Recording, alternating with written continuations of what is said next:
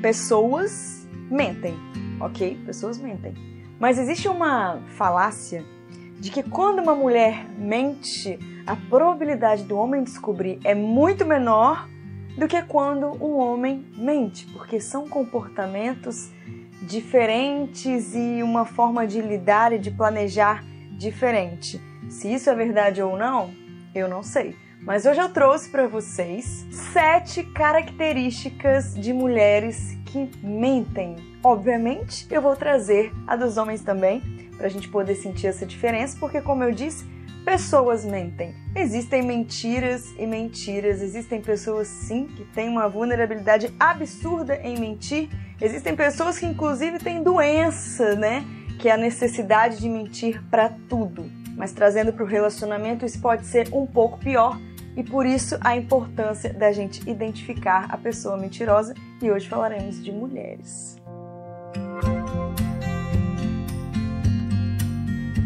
São sete características e eu quero deixar a primeira por último porque eu amei. Então vamos começar da sétima. Característica número sete é que essa mulher sempre acha que você está mentindo ou joga alguma brincadeirinha no ar do tipo, ah, até parece, é verdade ou é mentira? Tá sempre desconfiada. Sabe aquela coisa do se eu desconfio demais é porque eu faço? Pois é, se essa mulher mentir demais, possivelmente ela vai achar que você tá mentindo o tempo inteiro. A característica número 6 eu não poderia deixar de fora, apesar de que, se for uma pessoa que já já tá nesse mundo da mentira há um tempo, talvez seja um pouco difícil de identificar, mas não teria como deixar de fora porque é uma explicação através da linguagem corporal, né? Então toda essa confusão de comportamento. Então, temos alguns sinais como, por exemplo, nervosismo, falar rápido demais, é, colocar a mão na boca, não conseguir olhar nos olhos, morder os lábios, toda essa coisa que gera ansiedade quando você está conversando com essa mulher para entender qual é a verdade da história é interessante ser observado. É legal que quando eu trouxer dos homens, vocês vão perceber que para os homens isso vem muito mais à tona. Então, o homem ele acaba tendo uma dificuldade maior em se manter estável, né, nos gestos. Ele fala uma coisa que sim, mas com a cabeça ele faz que não, do que as mulheres. O porquê eu não sei, mas isso é muito interessante em perceber. Se você é novo ou nova por aqui, seja muito bem-vindo ao meu canal. Eu sou Letícia Secato e eu quero muito que você faça parte da nossa família. Já somos mais de 500 mil inscritos e com certeza falta você que ainda não se inscreveu. Então é só apertar esse botão, ativar as notificações para você não perder nada. Se você já teve um problema num relacionamento por conta de mentira, deixa um like aqui para eu entender a proporção disso tudo, o quanto a mentira impacta num casal beleza? Característica número 5 é que o celular vira ouro. Então essa garota provavelmente não vai deixar você chegar perto do celular dela, ela vai mudar a senha, ela vai achar que você está tentando descobrir a senha, ela vai ficar o tempo todo ali no celular e caraca, o celular vai ficar virado. É óbvio que se você ficar analisando tudo isso é, individualmente, tudo você vai achar que é mentira. Ai, ela mordeu o lábio, mentira. Ai, foi no banheiro, ficou muito tempo no celular. Mentira. Sabe, calma, é bom juntar todas essas coisas para conseguir tomar algum tipo de atitude e que essa atitude de fato primeiro seja a conversa, né? Eu sou super a favor do diálogo em primeiro lugar. Mas o celular pode sim ser um sinal de mentira quando a pessoa tá muito desesperada, né, com o celular, dele ficar muito, ah, ninguém pode encostar. Alguma coisa tem. Agora a gente vai chegar nas quatro primeiras características e aí o negócio começa a ficar bom porque, cara, isso é muito real e muito aplicável. A quarta característica é que a mulher dá detalhes demais. Detalhes demais. Todo excesso é uma falta. Todo excesso caracteriza uma falta. Então você sentou ali, tá desconfiado de alguma coisa, falou que em tal lugar e você acha que não, aí você sentou ali para conversar e ela te enche de detalhes. Não, eu saí 4 horas de tal lugar e eu fui para tal lugar 4h30, encontrei fulana e depois fulana e fica rodeando e conta um milhão de detalhes para uma história que era só falar. Fui em tal lugar. Por quê? Algum problema com isso? Sacou? E aí vem mais ainda nessa, nessa quarta característica, que é a necessidade de provar, né? Você quer que eu ligue pra minha amiga pra te, pra te contar que isso aconteceu? Você quer que eu te mostre isso pra te contar o que, que aconteceu? Entra todo esse jogo de detalhes e manipulação e eu posso te provar e foi na hora tal e isso e aquilo. Muitos detalhes, muitos detalhes.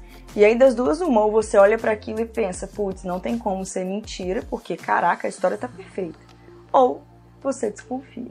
Aí vai depender do que essa mulher tem lhe apresentado no decorrer dessas histórias aí de desconfianças e mentiras. A característica número 3 é que essa garota não quer conversar sobre.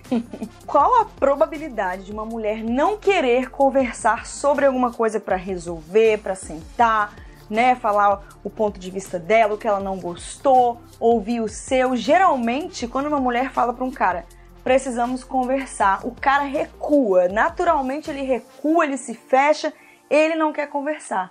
Mas nós mulheres, em sua grande maioria, a gente quer conversar, a gente quer resolver. Então, se você tá querendo conversar sobre alguma situação específica que você tá desconfiando, e essa garota não quero conversar, não vou perder o meu tempo, não estou afim, sem tempo, irmão,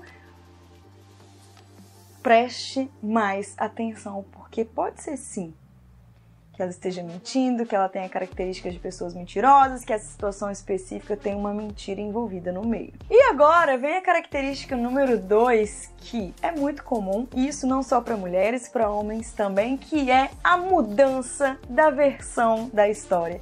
E aí a gente volta lá na característica 4, que era a história rica em detalhes, e aí, quando vem a característica número 2, você pega o mentiroso no flagra. Óbvio, gente, óbvio que pode ser que não. Tudo que eu tô falando aqui pode ser que não. Mas são indícios, sim, de que a pessoa está mentindo. Por quê? Dificilmente um mentiroso vai conseguir repetir a história rica em detalhes perfeitamente. Dificilmente. É assim que a polícia pega o ladrão, né? É assim que a polícia identifica uma mentira de qualquer situação suspeita.